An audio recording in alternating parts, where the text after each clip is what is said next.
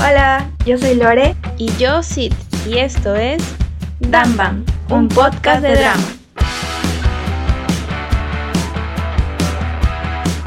Hola, bienvenidos un episodio más a Damban.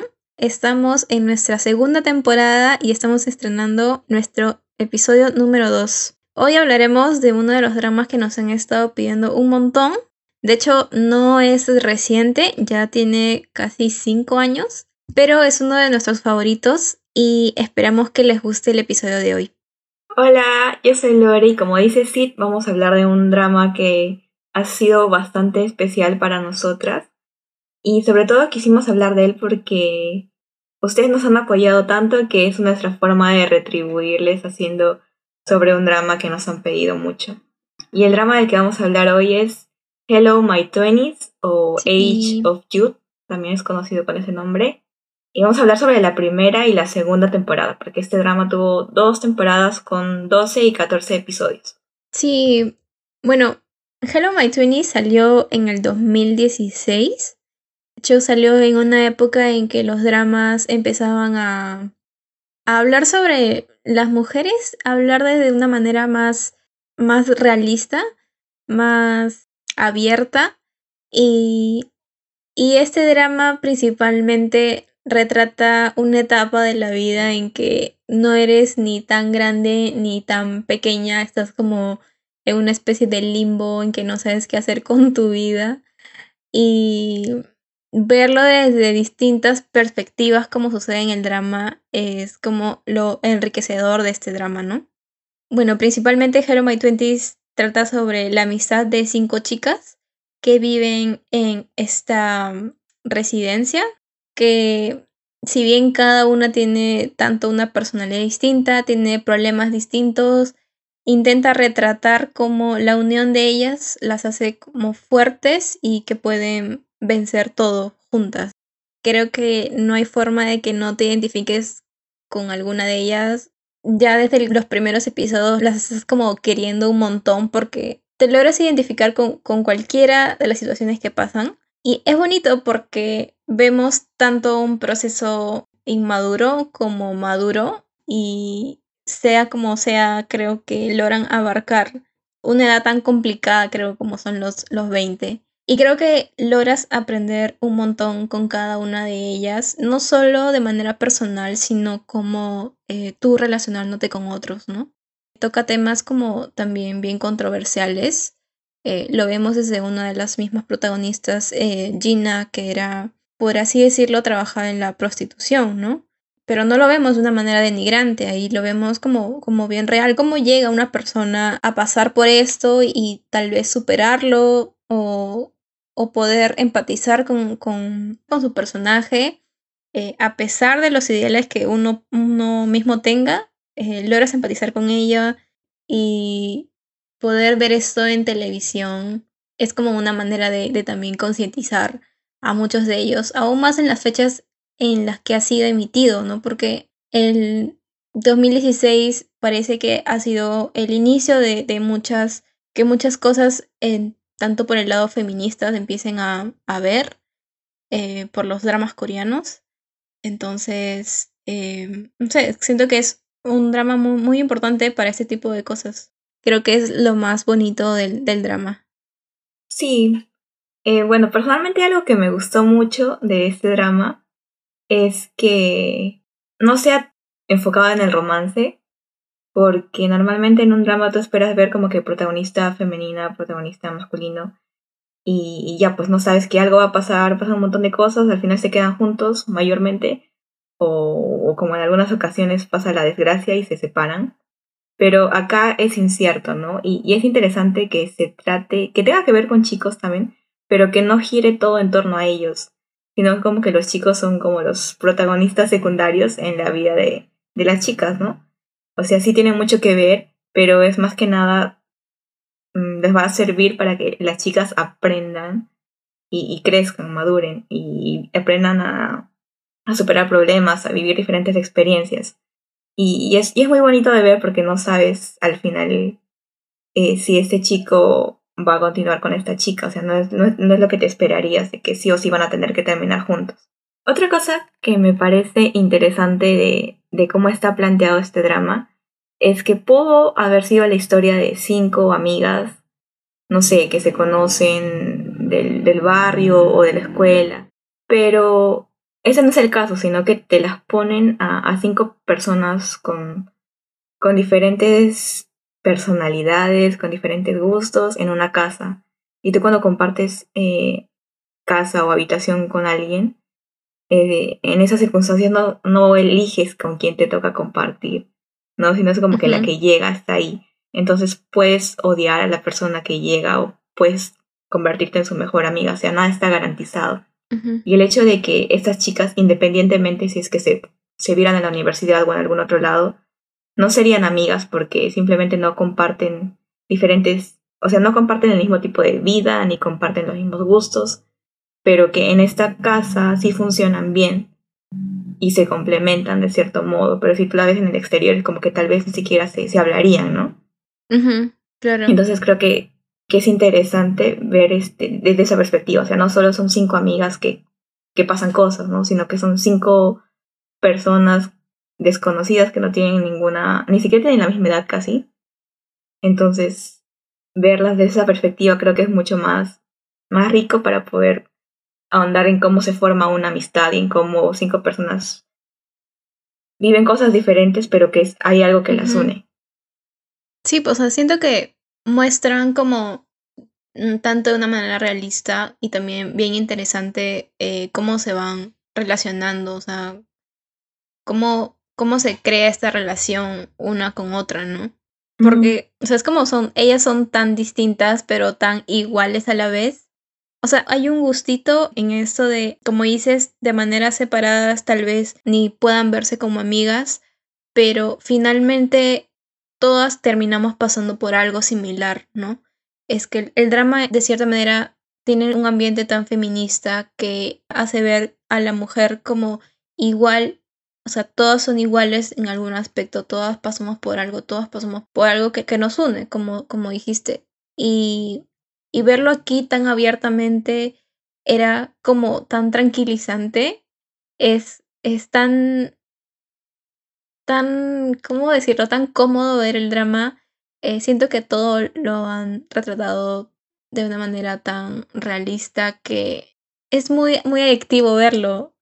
No sé si, no sé si era por el hecho de la actuación tal cual de las, de las cinco chicas, pero en realidad eh, su cotidianidad entre ellas eh, me hacían sentir como a mí parte de, de ese grupo, ¿no? Y, y, es que de verdad, o sea, las situaciones que pasan cada una de ellas te hacen como ver que a ti también te pueden pasar esas cosas, o, o, te han pasado esas cosas, y muchas veces en los dramas no vemos ese tipo de cosas. Por ejemplo, me, me asombró el, ahorita que tengo lo que recuerdo es cuando están, por ejemplo, lavando su ropa interior y las muestran como si nada. O sea, es como, ¿en qué otro drama has visto este tipo de cosas? O sea, no ves este tipo, este tipo de situaciones que van al baño, que no sé, están andando en calzones. O sea, es, es tan natural todo lo que pasa ahí y tú siento que te sientes como si también estuvieras en calzones viéndolas a ellas, manjas. Ese, ese, tipo de situaciones me hizo sentir el drama. Y, y, es bonito, e, es, bonito eh, sentirte tan cómoda con un drama que no tiene tantas cosas densas, no tiene... No, no decir cosas densas, sino no tiene como esta necesidad de, de, de picos de, de acción, de drama, ¿no? Cosas que así que te enganchen o, o que te mantengan en esta intriga o ese tipo de angustia. sí, ¿no? No hay necesidad de eso, sino simplemente como la vida pasando. Son situaciones de la vida pasando eh, a mujeres y que, em, y que se ve toda esta, ¿cómo se llama? Esta sororidad entre ellas, pues. Y de hecho hay una cosa bien, curiosa que me pasó porque yo ese trama lo vi en el 2016 cuando salió o tal vez habrá sido 2017, a inicios del 2017, cuando estuvo en Netflix, eh, se me cruzó ese drama por ahí y, y lo vi y de hecho eh, sentí una empatía bastante con la menor, ¿ya? Y estaba en ese juego de, de, qué pasaba con el chico y toda esa timidez. Entonces, o sea, como que mi inclinación fue hacia ella. Y ahora que lo he visto cinco años después, o cuatro años después creo, eh, que lo he vuelto a ver para el podcast, eh, ha sido como que me inclino más ahora por el lado de las mayores y es como que me siento vieja inclinándome por ahí, pero me gusta que aún así eh, termine eh, sintiendo, sintiéndome como vinculada a una de ellas, ¿no? Y, y eso es como, me sentí como una especie del principito que literal cuando lo lees en una etapa de tu vida cambia la perspectiva de cómo ves las cosas. Literal, así lo sentí. Entonces sentí el drama así. O sea, siento que es tan amplia la variedad de temas que tocan del lado de, las mujeres, de situaciones que pasan las mujeres, que sea la edad que seas dentro de tus 20 vas a terminar identificándote con una de ellas. sí, aparte, eh, creo que te muestra diferentes perspectivas, ¿no? Por ejemplo, en el primer episodio, eh, sí sentí mucha empatía hacia la, la menor, porque es la, es la nueva en la casa y de alguna forma no puede hacerse escuchar y ver que todas las demás son como que dejan sus cosas sucias o no piden permiso. Entonces, desde esa perspectiva, las demás eran las malas, ¿no? Las demás eran como que las que no respetaban nada. Pero luego te das cuenta de que no es así, sino que también desde la perspectiva de las, de las otras, ella era como que la, la desconocida, la rara, la que no hablaba. Y, y vamos viendo todas estas perspectivas desde la otra, ¿no? Porque, por ejemplo, a, a June, que es la mayor, le decían como que la aburrida, ¿no? O sea, no, ella no hace nada, solamente estudia y trabaja. Pero de tú ves desde la perspectiva de ella, o sea, lo difícil que es llevar ese tipo de vida, de, de privarse de muchas cosas, de privarse de su juventud, porque tiene obligaciones más importantes. Entonces, te muestra realmente lo que pasa en la vida, ¿no? Como tú juzgas a la, a la primera o por lo poco que ves de alguien, pero luego, o sea, vivirlo desde, desde, la primera persona es, diferente. Entonces, eh, siento que jugaba mucho a lo largo del drama con todas esas, esas perspectivas, ¿no? El prejuzgar a alguien y luego ponerte desde el lado de la otra persona para que sepas que no es tan fácil como decir ella es así, así, así. De hecho, por eso creo que era mi menos favorita, la... Ay, no me acuerdo cómo su nombre. La que siempre vestía de rosado y tenía el novio violento. Yo sentía que ella era la que más se inclinaba a, juzgar, o sea, a lanzar como que declaraciones sin, sin pensarla mucho, ¿no? Sí. Siento que ella era como que veía de forma inferior a las demás. Y sobre todo con Gina. Es que ella como como bien centrada en ella, o sea, eh, eh, y creo que es lo que llega a golpearla luego en el, la segunda temporada, ¿no? Ella sentía como que su mundo, el mundo giraba alrededor de ella y que cuando le pasan los problemas que le pasan, también, o sea, todo el mundo tenía que estar centrado en ella. Y luego que pasa el incidente con la amiga, la otra, la que es la buena, por decir, este, le dice, o sea, también siento que fue malo eso, pero le dijo de cierta manera como que tú también tienes la culpa porque tú has eh, sentido que todos los problemas, no, que toda la gente tiene que centrarse en tus problemas, pero no te das cuenta de los problemas de los demás. O sea, cada uno de nosotros está pasando por distintas situaciones y solamente tú quieres que estemos centradas en ti. Lo cual, claro, ahora, que lo dices, me hace pensar en, en, en cómo ella actuaba con las otras personas, pues, ¿no? Desde la primera temporada. Sí, creo que Igual se llega a dar cuenta al final de la primera temporada, porque hay una escena donde ella está hablando con su psicóloga y le cuenta pues los problemas de todos, de que Jun tal cosa o que son tal cosa. Y la psicóloga le dice, pues no, ¿y qué hay de ti? Háblame de ti. Y dice, no, yo estoy bien, yo soy la única normal. Más bien, no, ya no tendría que venir aquí, o sea, ya estoy bien, duermo bien, como bien, estoy tranquila. Pero luego se da cuenta que cuando la gente empieza a hablar de ella también, o diciendo pues, oye, la que, la que el novio es abusivo y no sé qué, se da cuenta que no es tan normal ni tan, como que ni tiene tan buena imagen como ella creía que era, ¿no? Entonces, aparte de eso es que se ve el cambio, ¿no? ella es como que de lo que era así toda, toda ella, pues toda reluciente, como que se empieza a encoger en sí misma. Y eso es como, así, así termina la primera temporada de ella, no tan segura de lo que era al inicio. Claro. Y lo que va a dar paso a, a lo que se convierte en la segunda temporada. Sí, totalmente. Creo que a pesar de no haber como empatizado tanto con, con ella al 100% como con las otras, de hecho es la, como que la que más pena me da eh, sumando las dos temporadas porque es bueno lo que les pasa más como que desastres. También juegan pues con el, el tema de, el, el, de la estabilidad emocional, ¿no?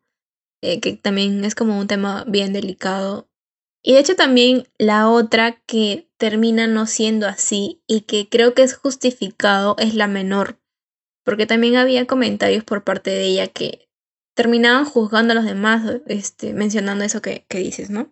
Eh, me acuerdo cuando ella menciona el tema del... Eh, ¿Cómo era esto? De, que si era lesbiana o no. La de cabello cortito la segunda, en la segunda temporada, sí fue en la segunda. Cuando hablan sobre si es que ella era lesbiana o no y si estaban como que tranquilas eh, viviendo con ella ahí.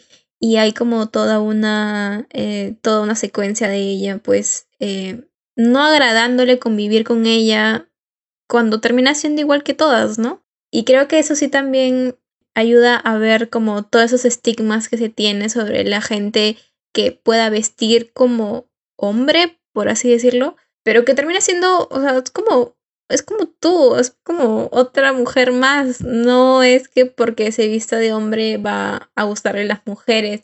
Uh -huh. Y creo que ahí se rompe, logra romper ese estigma de, de, que si te vistes como hombre, te gustan las mujeres, ¿no? Bueno, me acuerdo más ese, ese cuestionamiento que hace la menor y que creo que hay un montón de cosas más que logra, eh, que logra cuestionar y juzgar de las demás, la menor, pero bueno, lo veo por el lado de que es, es la menor y está aprendiendo, ¿no? Y finalmente en los últimos episodios de la segunda temporada ya se la ve como un poco más centrada en lo que hace, pero, pero sí. Sí, de hecho también, o sea, yo justificaba un poco sus acciones a veces de, de como que mirar mal a sus compañeras por ser tan abiertas con algunos temas, por el hecho de que ella vivió como que en, un, en una zona medio rural, ¿no? O sea, es como que recién se sí, muda a la ciudad, también. comienza a conocer más cosas sobre relaciones y, y, todo eso era como que a veces se le sentía fuera del lugar o como que sí se escandalizaba si alguien hablaba de, de chicos o de sexualidad o lo que sea. Y creo que ella y Jung fueron las que juzgan más a, a Gina cuando se enteran, ¿no? Entonces, sí, o sea, tal vez por ese lado porque eran las menores también Uh -huh. Pero también porque han estado como que en una burbuja donde es blanco o negro, no hay, no hay matices. Sí. Igual es interesante también ver porque existe de hecho mucha gente así que claro. a la primera no, no te va a entender o, o va a juzgar por, uh -huh. lo, por lo primero que ve. Entonces sí, sí es bastante real todo eso. Sí, y de hecho, eh, a mí me pasa mucho eso, o sea, yo soy más de eh, juzgar a la persona eh, antes de conocerla pero eh, es que se me hace muy fácil que no me caiga la gente. Entonces, eh, soy como muy, muy reacia a las personas y ya luego que las conozco, ya mm, se, se entabla una relación ¿no? de amistad. Sí, yo creo, Pero... que, yo creo que también soy así. O sea, por ejemplo, al momento de acercarme a hablar con alguien, si es alguien que es muy, pongámoslo, pongamos el ejemplo acá de muy song, así toda extrovertida, con, que habla por, hasta por los codos, siento que no me siento tan cómoda entablando una primera conversación con alguien así. Sino tal vez me iría por alguien como un Che, que es la menor, ¿no? Tal vez hablarle primero a ella, porque si yo soy tímida y con uh -huh. alguien tímida al menos no, no va a ser tan incómodo, ¿no? Pero más de juzgar por ese lado, no juzgar tanto cómo te estás vistiendo. O claro, eso. claro. Porque creo que al inicio sí podemos tener esa, esa preconcepción, porque nos crían así para de alguna forma juzgar por lo primero que vemos y reconocer si está bien o está mal. Pero luego ya creo que la misma sociedad está evolucionando y está quitando como que esas etiquetas de que si se viste todo de negro es emo de frente o está deprimida, ¿no? Simplemente le puede gustar ese color o lo que sea. ¿no? Claro, claro. No irse a los extremos. Y sí, creo que rompe estereotipos aquí. Claro, y también se ve como un aprendizaje, ¿no? Que un paso a paso, mientras vas conociéndolo, ya empieza a todo mejorar. Bueno, también se trata de comunicación, ¿no? Porque vemos al inicio a un Ye que pasaba por todo este tipo de, de situaciones que no le gustaban mientras convivía con las chicas, para luego eh, mencionar todo lo que le fastidiaba y, y a partir de ahí como abrirse y finalmente terminar en una bonita amistad. Pero finalmente es eso, es como un aprendizaje de, de eh, como eliminar los estigmas con los que venimos, ¿no? Con los que nos ha enseñado la sociedad a, a ir, a, a, vivir y empezar a aprender, empezar a conocer a, a las personas y empezar a, ser más empáticas sin, sin juzgar tanto eh, o sin sentido. Eh, y nada, así. Después, ¿sabes qué? Otra cosa que, que es como que un hilo conductor a lo largo, de, al menos de la primera temporada, es lo del fantasma. Siento que por ahí tiene un toque fantasioso, mm. pero que sí tiene mucho que ver porque ese fantasma representa diferentes cosas para cada chica, ¿no? Eh, es como que todos llevan, todas cargan con ese, con ese fantasma. en el caso de, de Ji-won, que tal vez es la que al inicio, en la primera temporada parece no tener ningún problema o ser la que tiene una vida más tranquila de todas, el, el fantasma para ella era, era que estaba cargando con su mentira, pues, con, y, con su, y con su pasado que no nos enteramos hasta la segunda temporada. Pero es divertido porque puedes tomar a este fantasma como que un ser sobrenatural que te va a asustar por las noches, cuando el fantasma puede representar muchas más cosas, como en el caso de, de lo que cada una de ellas creía que era el fantasma, ¿no? Porque todos creían que era el fantasma estaba ahí por ellos y no le decían a nadie, solamente el, el fantasma, y se, y se lo callaban, ¿no? Porque guardaban secretos. Pero al final de la primera temporada sus fantasmas terminan como que desapareciendo porque ellas mismas hacen como que las paces con, con lo que les atormentaba. Y creo que funcionó bien una manera de medio metáfora, aunque fue bien, bien físico también el tema. Es que siento que igual todo eh, la construcción del drama en sí es como bien surrealista todo, pues. Ya desde... O sea, siento que es estos dramas en que no tienes que pensarla tanto porque van a haber incoherencias o cosas muy metafóricas, pero que solo tienes que dejarte llevar y verlo, porque si no, no lo vas a disfrutar. Y, y o sea, eso me pasaba con, con el tema del fantasma. Eh, claro, como dices, es como, como bien metafórico, pero también tiene como su parte, eh, esa conexión que, los, que las une a todas y que, bueno, que termina repitiéndose luego en la segunda temporada con la carta, ¿no? Pero nada, ahora que, que menciono esto de lo surrealista, eh, también lo decía por cómo es el formato, aunque no sé si nos estamos desviando mucho, pero eh, me agradaba un montón ver las entrevistas al final era lo máximo, era como, las esperaba, de verdad, siempre esperaba ver las entrevistas al final. Y es que, tipo, me sentía como si fuera una especie de The Truman Show, no sé si han visto, en que ellas realmente son parte del drama y saben que están siendo, bueno, no saben, ellas sí saben, ¿no? Pero en The Truman Show no saben, pero es este, este hecho de, de saber que son filmadas en su día a día y que en la segunda temporada, de hecho, también se juega con esto de, de romper la pantalla y jugar con, con el que te está grabando, jugar con el espectador dentro de la misma historia, ya no solamente en las entrevistas, ¿no? Y era interesante ese formato, me, me gustaba mucho porque me sentía como incluso eh, más cercanas, verlas eh, comentando otro tipo de cosas más personales, ver como sus, sus ideas eh, sobre lo que pasaban en distintos momentos, no sé, era chévere.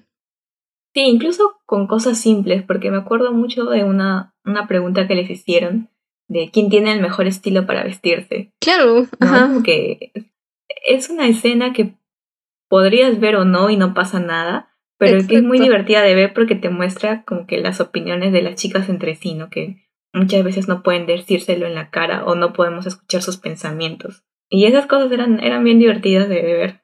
Sí, o sea, parece esa misma red social, ¿no? Que, o sea, son temas súper irrelevantes, pero que si los cuentas o sea, te interesa porque estás interesado en, en las personas que ves. Entonces, compartir ese tipo de cositas hacía que de cierta manera tú también te involucres más con ellas. Y eso era lo que me gustaba bastante. Y otra cosa sí, un recurso interesante que usaron fue lo de la forma en cómo presentaban los títulos de los episodios, que era como una especie de montaje de, podrías creer que son imágenes que no tienen relación la una ah. con la otra, pero que si te pones a pensar bien sí tenía relación con el, el nombre del capítulo y con todo lo que pasaba. Sí, sí, sí. Eso también era, era, era, bonito de ver porque eran bien creativos al momento de que hacían todo este, este montaje, esta, esta juxtaposición de, de imágenes sin contexto. Sí, al inicio yo también era como que, mm, no lo entiendo, no entiendo por qué ponen estas cosas, pero si logras conectarlas, como dices, terminan siendo parte de la historia, terminan explicándote cosas, terminan siendo también metáfora de todo lo que está sucediendo y eso era también lo interesante. Tal vez mucha gente no se habrá dado cuenta, ¿no? De esto, pero... Eh, o simplemente lo habrá dejado pasar. O sea, yo casi toda la primera temporada lo dejaba pasar. O sea, era como que, ay, ¿para qué me muestran estas cosas? pero, pero ya luego veía que me, como que tenía relación una con la otra, ¿no? Y eso era, eso era interesante. Bueno, volviendo a la historia. Sí, creo que para terminar con la de ropa rosa. Había momentos en los que me daba cólera ella en la primera temporada porque tú estás viendo con el tipo, con el tipo de chico con el que estaba y es como que amiga, date cuenta. Y te, y te da cólera porque siguen lo mismo, pero a la vez es, es que entiendes. Entiendes por qué está con él, entiendes por qué le duele tanto aceptar la realidad, ¿no? Y, y entiendes que también sea difícil para ella dejar ir a una persona cuando de alguna forma vemos que era como que su único soporte, ¿no? Porque sus amigas se podría decir que eran amigas, pero no tan amigas que supieran su vida. Incluso las más cercanas a ellas podían ser las chicas de la casa, pero ellas tampoco estaban de acuerdo con que estuviera con él. Entonces sí siento que, que, representa muy bien sobre todo lo, lo que tienen que pasar las chicas eh, al tener que soportar la, la violencia de, su pareja y no poder dejarlas por creer que ellas tienen la culpa, ¿no? Porque ella de alguna forma se culpaba de tal vez de ser muy intensa o de, quererlo, de quererlo más que, que él la quería ella. Entonces, sí, yo sentía como que esa, no sé, ese conflicto, porque por partes era como que no me gustaba mucho esa actitud de que estuviera detrás de él a cada rato, o que incluso se peleara con Gina por culpa del, del otro que, que, la, que le estuvo fastidiando a Gina para que se juntaran. Y que ella de frente no le reclame a él, sino le reclame a ella. Es como que quién está en la relación, a quién debes reclamarle, ¿no? Pero sí, pues sí. Es que de pasa. Hecho, sirve mucho para saber, sí. Es que la sociedad nos ha, nos ha condicionado a que veamos que nosotros tenemos la culpa de cosas que no hay. Y, o sea, de verdad en ese drama es como, Dios, o sea, no tenemos la culpa de tantas cosas. Sí, sí, no tenemos la culpa de tantas cosas y de verdad es como una lucha entre eh, una mentalidad cerrada, antigua, a ver una con cero prejuicios, súper abierta y de hecho ahora que dices eso de, de, echarse la culpa, eh, creo que se explora más en la segunda temporada con la propia familia de, de Jeun. Y, o sea, ver cómo su propia madre le echa la culpa de tener un novio así, o sea, de que gente se aproveche de ella. O sea, es como, Dios, ¿en qué sociedad estamos? De verdad. Como dices, es una cachetada. Es para que te des cuenta de qué estamos viviendo o sí, de qué hemos estado viviendo todo este tiempo y que tenemos que despertar. Porque, porque no, o sea, ser, si tú eres la violentada, yo entiendo que, como dices, eh, es también eh, parte de culpa el no poder eh, estar a un lado, pero es como no puedes, o sea, el, desde la situación en que ella pasaba, no, podía. Es un tema de, empatía, de comprender el hecho de que ella no puede salir de ahí por propios problemas emocionales. Pero es eso, o sea, comprender la situación en la que ella está y no es fácil y no es solamente echarle la culpa y decirle, ah, es tu, es tu culpa, todo es tu culpa. No, o sea, ¿y qué del agresor? O sea, ella merecía ser golpeada, o sea, no, de verdad, ah, bueno, sí. El tema con la madre es todo, es todo un caso de después, ¿ah? Pero ya. ¿Y sabes qué? Siento que, que ella se buscó un novio que de alguna forma era similar a cómo le trataban en su familia. O sea, es lo único que ella conocía, ese tipo de cariño, ese tipo de cariño entre comillas, muchas comillas. Sí. Entonces se buscó a un tipo que, que le que la trataba así, pues, ¿no? O sea, es la única forma que ella conocía ser tratada, entonces pensó que toda su vida estaba bien que, que la trataran así, que la controlaran de esa forma, o que le mandaran a hacer cosas, o que... no sé.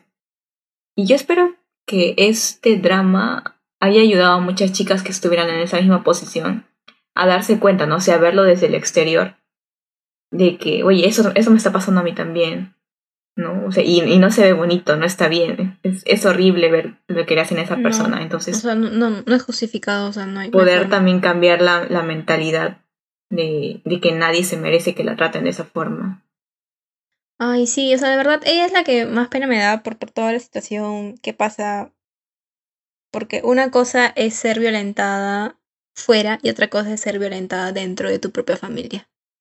Y, y, y es horrible por lo que tiene que pasar ella. Me gusta que al final ella termine agarrando valor y, enfrentándose a toda su familia, ¿no?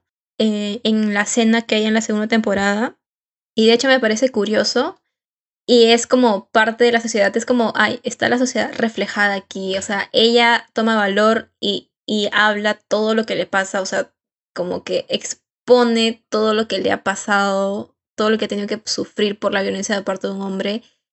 Y y todos los de la mesa voltean a seguir comiendo como si nada pasara, como hacer de oídos sordos. Es como sí. literal la sociedad ya. O sea, claro, tal vez para esta época ya es como que se está viendo un poco de ya, vamos a ayudar a las mujeres. Pero no, o sea, siempre hemos vivido en eso de que la mujer habla y es como que, ay, está loca, déjala que hable. O sea, es, eso, simplemente. O sea, es como en una pequeña escena, en una pequeña mesa comiendo, eh, está reflejada toda la sociedad machista.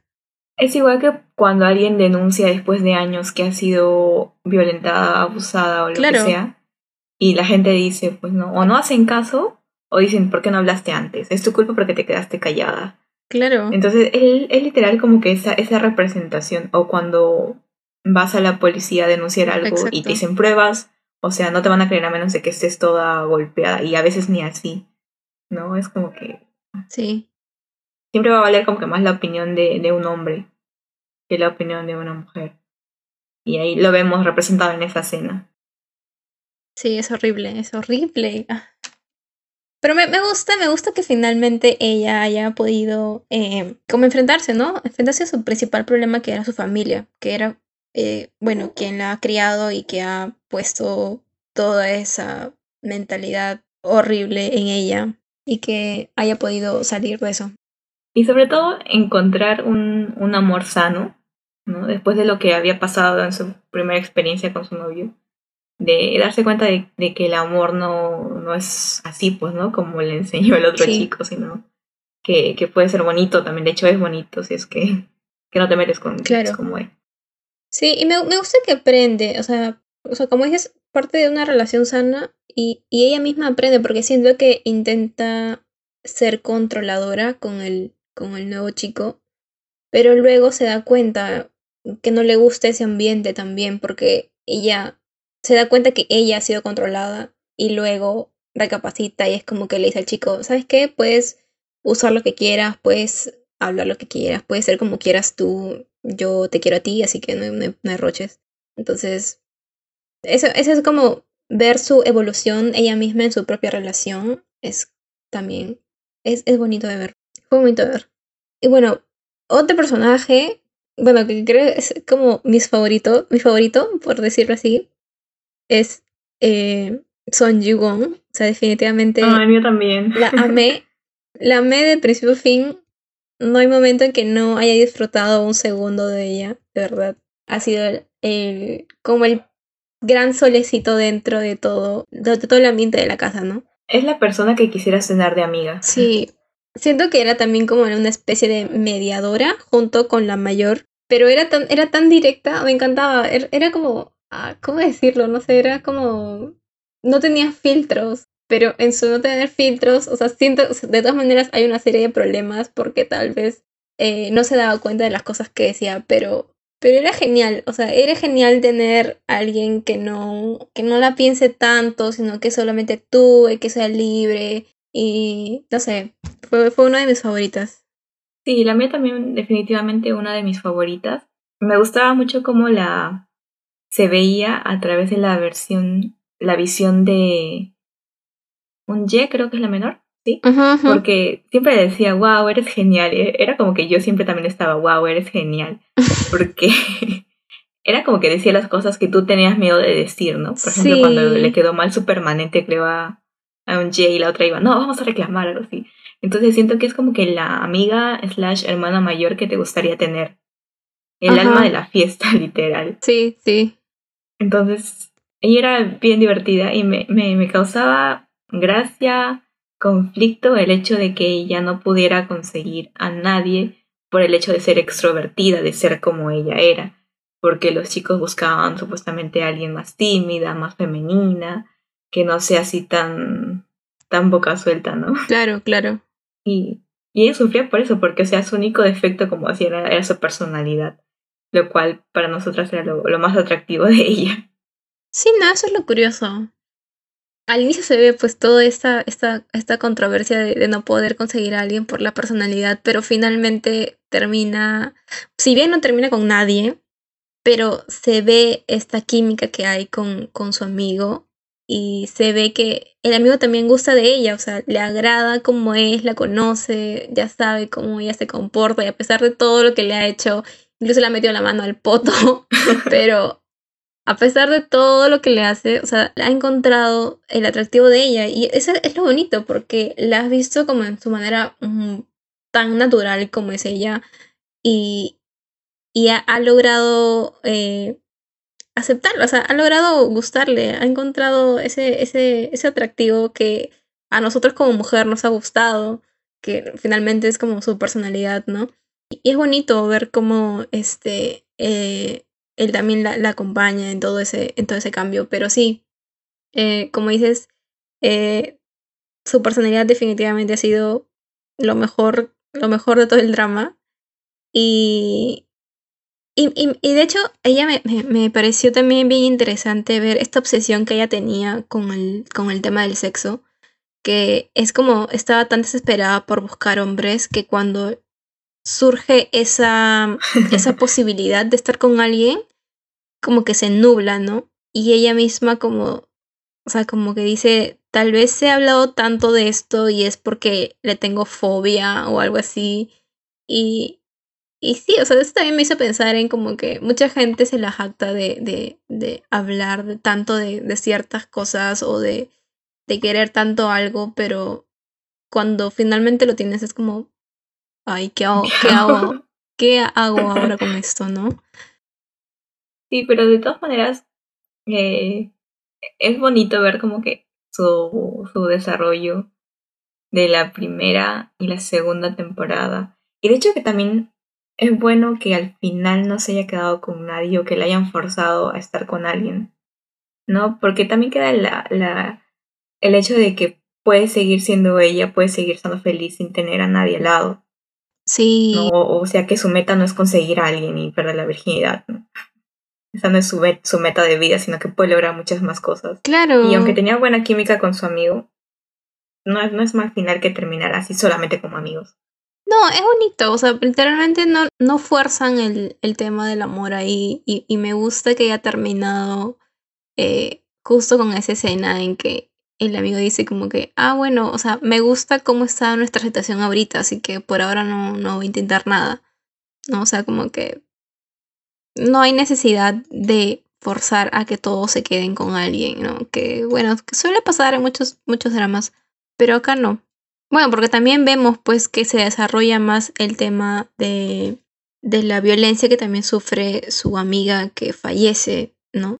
O sea que es uno, es uno de los tantos temas delicados que tratan en la segunda temporada y que también viene del lado de el abuso de los hombres y en este caso a una niña y cómo ese tipo de cosas repercute en toda su vida y que la lleva finalmente al suicidio. Y que haya, haya habido esto de que ella haya tomado también el valor de decirlo, de, de enfrentarlo al aire frente a toda esa reunión que hubo eh, del parte del profesor, porque tipo, si pasa eso, creo que lo normal o bueno, lo común hubiera sido de que ya se murió y ya pasó el tema, ya abusó de ella y ya pues no, o sea, el tema queda cerrado, pero finalmente se ve como esta necesidad de, no sé si venganza, sino de justicia por los crímenes que, que hizo finalmente el profesor a niños y se da cuenta que no era, ella no fue la única, sino hubo más gente que pasó por lo mismo.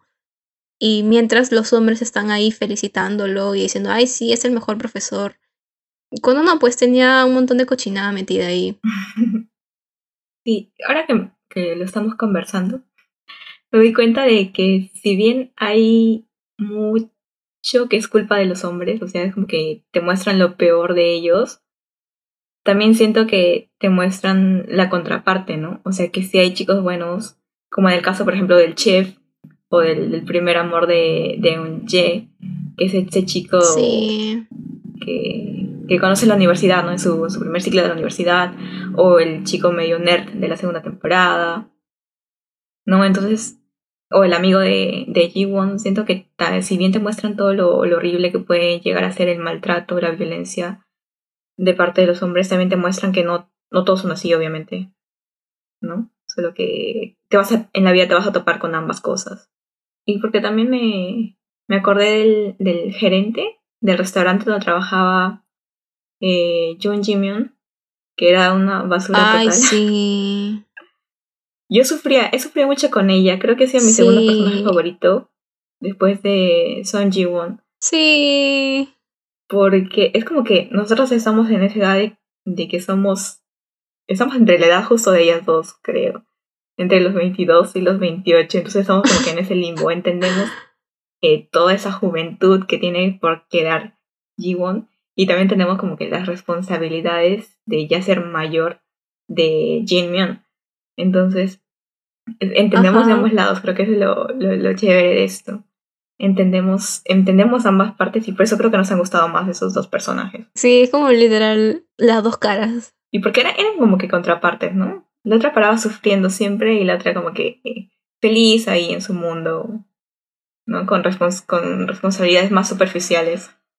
Sí, Jim, Jimmy también me, me, me da mucha pena toda la primera temporada, todo lo que pasó. La, la segunda ya es como bueno, tiene que luchar con un, tema más externo, pero la primera temporada sí era pues todo el sacrificio que ella tiene que hacer, todo lo, lo que tiene que luchar también con su propia mamá, con su propio hermano que está luchando por una eutanasia y, y también ver todo lo que pasa personalmente en su trabajo es como bien duro eh, que te han hecho algo un día antes, pero tú al día siguiente tienes que seguir con una cara feliz para seguir con tu vida, como si nada hubiera pasado. Sí. Ahora eh, tenemos algunas preguntas que ustedes nos han hecho en Instagram y vamos a pasar a responderlas. Algunas ya creo que las hemos medio hablado en toda esta conversación, pero hay algunas que quedan por responder. Nos preguntan sobre quién es el hijo. Hay una, bueno, hay una niña que aparece, me parece que en el epílogo del capítulo 13, es una niña que aparece sentada afuera de la residencia Belle Époque y, dice, pues no, aquí es donde vivía mi mamá. Y, y se escucha la voz de, un, de un señor ya que está con traje. Y, y, bueno, muchas dicen que es la voz de, de Sung Nim, el, el amigo de, de Ji Won, por lo que teorizan que, que la hija es de Ji, Ji Won. Así que creo que me voy más por esa teoría. Sí, no, yo estaba más por el lado de que era hija de, de la de cabello cortito. Yo, yo, yo, yo, yo algo, yo. General Cho le decían, creo. yo creo que más me iba por ella porque mencionaban mucho el tema del párpado y mencionaron también las piernas largas. Entonces se me hace que más por el lado por el tema de las piernas largas, ¿no? Que eh, es hija de, de ella. Pero no sé, se me hace como bien sad que le hayan puesto que muera una de ellas. Y es como súper random. O sea, es que sigue siendo como cosas que pasan en la vida. Pero sí se me, sí se me hizo súper random que pongan exactamente la muerte de una de ellas, porque siento que no tenía nada, nada que, que ver, o sea, ni siquiera como que tuviera una enfermedad o algo. Simplemente se muere de la nada. y joven. Yo vi el video de una chica que estaba analizando esto. Hizo sus cálculos y todo, porque en, en las tumbas decía, ¿no? Murió en tal año. Entonces, ella sacando las cuentas, la edad de ninguna coincidía con que muriera en el, en el 2025 porque había nacido en el 82. Algo así ya. Pero la cosa es que según ella no tenía sentido. O sea, que habían puesto como que eso para despistar. Sí, es que hay varias cosas que no Para despistar, porque en realidad no coincidía con la fecha de nacimiento de ninguna de ellas. Sí, es rarazo. Así que no lo sé. Es rarazo, pero si tengo que inclinarme por una, yo creo que es hija de, de ella, de la de cabello cortito, con el, con el dueño. Con el sobrino. Sí, con el sobrino del, de la residencia. Yo tenía dudas ya, porque, o sea, vi ese clip en YouTube y, y los comentarios decían que era la voz de Sung Nim, el amigo de, de ji O sea, creo que no llegó al punto de, de distinguir voces, así sin, sin cara. Pero no sé. No sé si es la voz de él. No sé, es que también la niña que aparece ahí tiene cabello larguito, o sea, como ella se veía antes de niña, la de cabello, la de cabello cortito. Entonces, también por ahí medio que lo relaciono. Pero no sé, quién sabe.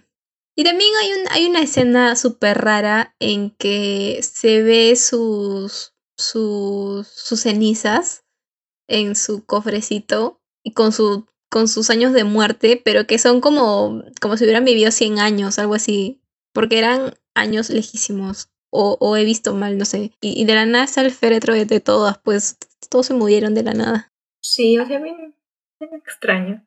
Creo que igual el tema este de la muerte lo trataron como que de no hacerlo ver tan denso como en realidad es, sino simplemente como que vas pasando por las tumbas y vas viendo en qué año murió cada una. Medio perturbador también que te muestren que alguien murió así. Bueno, otro es el final de la segunda temporada. Bueno, el final tal vez se refiere a ese momento en que Gina llega y sueña que todas se están despidiendo. No sé, creo que eh, como mencionamos, juegan con esto de las entrevistas. No sé, fue, fue divertido, fue divertido ver ese momento también cuando Gina grita como si se hubiera dormido en el set y estaba buscando al director porque se quedó dormida. No sé, es chévere.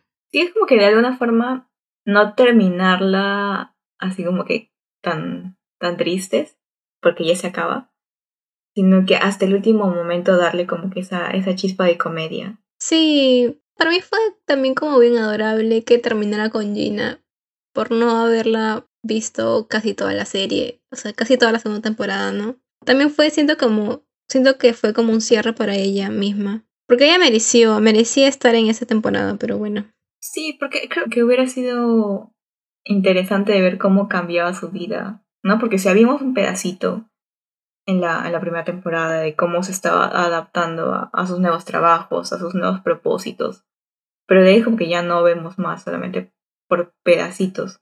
Pero creo que sí hubiera ha sido interesante ver cómo lidiaba con todo esto, ¿no? Y qué otros problemas se le presentaban. Sí, porque de hecho ella era una de las que vivía una vida más controversial que todas ellas, ¿no? Entonces, verla más natural, verla más como, como una de nosotras y ver que ha pasado esa etapa y que ahora quiere como que iniciar de nuevo su vida, o sea, es como la vimos ahí nada más, o sea, en el pleno cambio, pero no vimos su desarrollo, sino simplemente ya la vimos esporádicamente, como que, ah, sí, ya tiene éxito y nada más. Eso fue como que súper triste, de verdad. Siento que se merecía, se merecía más.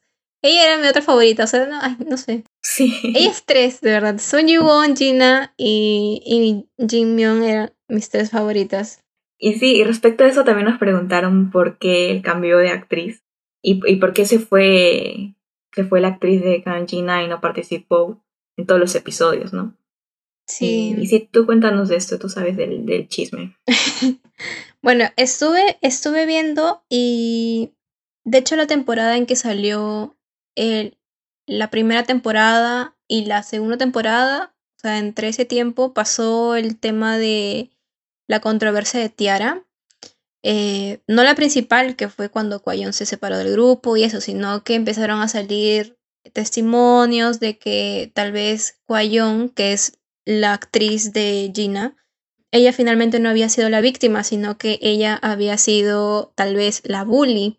Para quienes no saben, eh, formó parte del grupo Tiara por bastantes años y ella se salió del grupo porque salieron una serie de cosas de que había sufrido bullying por parte de todo el equipo, tanto de Tiara como de la gente de la empresa.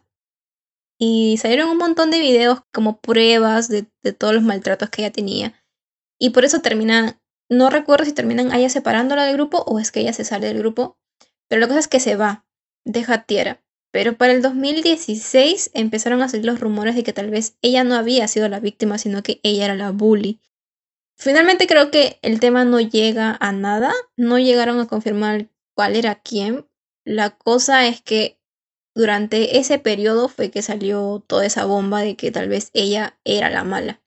Y es por eso que cuando el guion de la segunda temporada estaba por empezar a escribirse, deciden hacerla a un lado y ya no la toman en cuenta dentro del guion.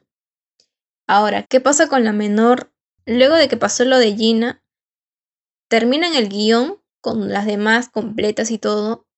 Y cuando iban a empezar a grabar, llaman a las actrices y resulta de que esta chiquita ya tenía contrato con otra película y decide rechazar el papel. Entonces es por eso de que como ya estaba escrito el guion, no había manera de cambiar de personaje. Yo también estuve como bien molesta porque era súper eh, descarado el hecho de que te pongan una actriz totalmente diferente a la primera. Yo también decía como que pudieron haber cambiado, pudieron haber hecho de que la otra chiquita se fue, se regresó a su casa, no sé, y que ella era un nuevo personaje, pero no, la pusieron con el mismo nombre, haciendo el mismo personaje y con una cara totalmente distinta. Entonces, y actitud totalmente distinta. Entonces, este, pero sí, fue por eso. Eh, finalmente fue porque cuando tuvo que empezar las grabaciones, ella ya estaba con otro contrato, ya no podía cumplir con el horario, entonces terminan descartándola y terminan cambiándola por, por esta nueva actriz. Personalmente, como ya lo dije, me molestó un montón. Cuando lo vi, dejé de ver el drama. Lo dejé como bastante tiempo, creo que me duró medio año el rencor, porque la chiquita también me gustó un montón, de verdad en la primera temporada me gustó un montón. Entonces, ver ese cambio, no podía aguantarla, no podía aguantar a esta nueva actriz. Y de hecho, hasta ahorita le tengo como un poco de recelo. O sea, a la actriz tal cual, por, por ese cambio. Sé que no es su culpa, pero es como, no sé, no puedo. Pero es que también es, el cambio ha sido, ha sido demasiado. Este, la actitud de ella, de esta nueva actriz con la anterior, no es la misma. O sea, yo trato de imaginarme. Eh, a la Jeun de antes con, con cómo la retratan en esta nueva temporada es totalmente distinto. O sea, siento que hay cosas que ella no la hubiera, no hubiera reaccionado de esa manera. No sé, es raro. Pero en fin, o sea, fue por eso, fue por eso que tuvimos que aguantar a la segunda actriz porque yo sé que a nadie le ha gustado ese cambio. no hay forma. Sí. Que de hecho que cuando cambian así actores para un mismo personaje, es imposible no, no compararlos, ¿no? En pocas ocasiones creo que ha sido que el, reemplazo resultó ser mejor que el original, pero es, es bien complicado. De hecho, que la, la otra actriz supongo que, que, debió saber lo difícil que iba a ser tratar de, de reemplazarla, o sea, cuando ya había un equipo establecido, ya un personaje establecido. Pero sí, pues no, y que, o sea, de hecho, una película allá en Corea es como que considerado mucho más importante que un drama, ¿no? La película es Swing Kids. Se estrenó en el 2018. Y sí, pues, o sea, de hecho que iba a ser mejor para su carrera actuar en una película que en, un drama. Pero ahora no, no, sé si has visto que están acusando a esta actriz Park Hye-soo. Eh, justo está en la controversia de, de bullying. Que han salido varios testigos a decir que, que ella fue agresora y no sé qué. O sea, todavía no sé, está que lo niegan todo. De hecho, varios actores, actrices y idols están todos. Sí, Hay un cargamontón. Pero quién sabe, pues, ¿no? Sí, de hecho creo que el último drama que iban a estrenar han aplazado su, su estreno. Sí, Dear, Dear M, donde actuaba ella también, o sea, lo han, está en, en espera mientras se, se aclara todo esto. Sí. En esa parte me gusta la industria de Corea, porque tipo, acá en nuestro país, personalmente Perú, tipo, si ocurre un escándalo, al contrario, o sea, Se vuelve más famoso. lo sacan con todo porque va a tener rating. Sí, es Sí. horrible. En cambio, me gusta que haya, si sea rumor, eh, se trate de, de respetar, ¿no? Que si es que ha hecho algo malo, bueno, va a tomar acciones. Pero en fin, si han sido mentira, sí es como la parte triste, ¿no? Pero bueno, por eso fue todos los cambios que hubieron. Eh, bueno, no, creo que personalmente terminando la segunda temporada eh, logro aceptarlas, logro aceptar a la, a la nueva actriz y acostumbrarme a que Gina no está. Y... Pero nada, no sé, es como parte de, de- de acostumbrarte a los nuevos. Yo la seguía tomando como si fuera una nueva, una un nuevo personaje, no como si fuera la anterior. Pero bueno.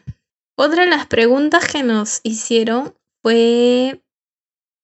Ah, no. Creo que les hemos respondido a lo largo de Sí, esto. creo que ya respondimos pidieron todo. que habláramos sobre la amistad. Hemos hablado de la amistad de estas chicas con personalidades diferentes. También sobre la influencia que tuvo en la cultura coreana y las cosas que diferencian a este drama de otros. Y bueno, como decía, sí, o sea, tal vez para el año era como que recién estaban empezando a salir los dramas que empoderaban a las mujeres. ¿no? Y, y creo que el hecho de visibilizar todos los problemas y hablar de una forma tan abierta de, de cosas por las que tenemos que vivir a diario las mujeres, hacen que, que ese drama sea, sea diferente y que de alguna forma haya impulsado tal vez eh, y dado valentía a las mujeres para, para hacerse respetar más, pues no tanto en sus relaciones personales, en sus relaciones laborales y, y ser fieles a sí mismas, a su personalidad y no tratar de, de cambiar para encajar o para gustarle a un chico. Sí, es que creo que la mayor diferencia está en que este drama se centra en eso, en mostrar la naturalidad y las situaciones que pueden pasar las mujeres y no centrándote en otro tipo de temas, ¿no? Eh, o sea, ya vemos, junto con, en, en- ya vemos que en ese año también se estrenó Kim Bok-joo, el siguiente año se estrenó Bong-soon, que son dramas que empoderaron bastante a las mujeres eh, pero que finalmente la trama no va por ese lado, ¿no? O sea, va por el lado más romántico y, bueno, otro tipo de cosas. Pero en cambio en este sí es literal el tema de ver eh, situaciones que le pasan a las mujeres y cómo entre ellas mismas, entre la amistad que logran formar, o sea, es, es esta sensación de sororidad, ¿no? De que juntas van a poder como vencer todas las adversidades que se les pueda presentar, ¿no? O sea, y es el, mismo sentimiento de. O sea, yo lo tomaba así, ¿no? Es como ese mismo sentimiento de, por ejemplo, cuando estás en una fiesta y quieres ir al baño. O sea, para una mujer, sí es como que tienes que ir acompañada de una mujer. O sea, porque necesitas ir acompañada de una mujer. O sea, no es lo mismo con un hombre, lamentablemente. Y, y ese tipo de, de, de, de necesidad de estar acompañado de otra mujer es lo que se ve reflejado en este drama. Sí, y al final de todo es como que más darse cuenta de que entre mujeres no deberían pelearse ni envidiarse, porque es la que la, tu amiga la que termina apoyando, ¿no? O sea, si terminas una relación amorosa, eh, esa persona ya no va a estar más en tu vida, pero quién sí va a estar es tu amiga, tu mamá, tu Sí, hermana, quien sí. sea, ¿no? Entonces, es como que tratar de preservar eh, y fortalecer las relaciones que tenemos entre, entre mujeres y, y que van fortaleciéndose también con la, conforme pasan los años, ¿no? Y, y de eso se trata eso sobre la época de la, de la juventud, Exacto. de, de comenzar a descubrirse a una misma, de darse su lugar y de, disfrutar que son jóvenes y, y pueden ser lo que quieran ser. Como, dice, Como como dice Barbie. Barbie. sí, tal cual. Sí. Ay, Y bueno, sí. Bueno, finalmente creo que eso ha sido todo. a grandes rasgos, porque sí hay varias cosas de que, de qué hablar, pero. Sí, o sea, cada tema que han hablado es como media hora. De cierta manera, sé que a mucha gente que la visto le puede haber chocado. O sea, no chocado en mala, mala manera, sino que has vivido ese tipo de situaciones, ¿no?